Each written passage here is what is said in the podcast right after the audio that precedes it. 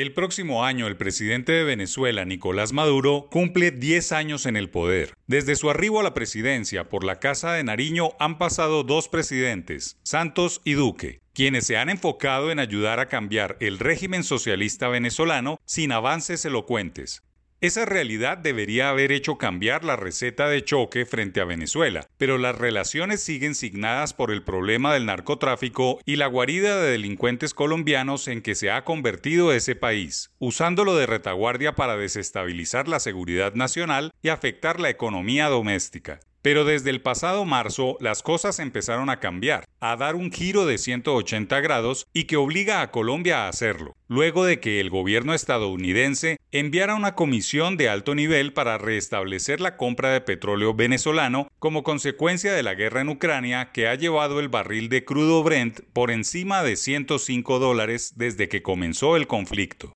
La voltereta estadounidense deja a Colombia mal parado y perdiendo una oportunidad de oro para reactivar algunos negocios estratégicos con el vecino país, que sigue sancionado por violaciones de los derechos humanos, faltas contra la democracia que incluyeron a la industria petrolera. Maduro no tardó en salir a los medios de comunicación a cobrar la época de cambio al afirmar que Venezuela está a la vanguardia de las iniciativas para estabilizar los mercados del petróleo, el gas y la energía, una verdad respaldada por la Casa Blanca, que es consciente de que las reservas de petróleo y gas de Venezuela no se pueden desconocer en el mercado mundial ahora que la guerra entre Ucrania y Rusia es una realidad de largo plazo para Europa, región azotada por la inflación, producto de los altos precios de los combustibles y la inestabilidad en los suministros. Y otro episodio en este giro diplomático está por venir cuando las consecuencias de las sanciones contra Rusia empiecen su efecto dominó y sus intereses financieros en la región así lo demuestren.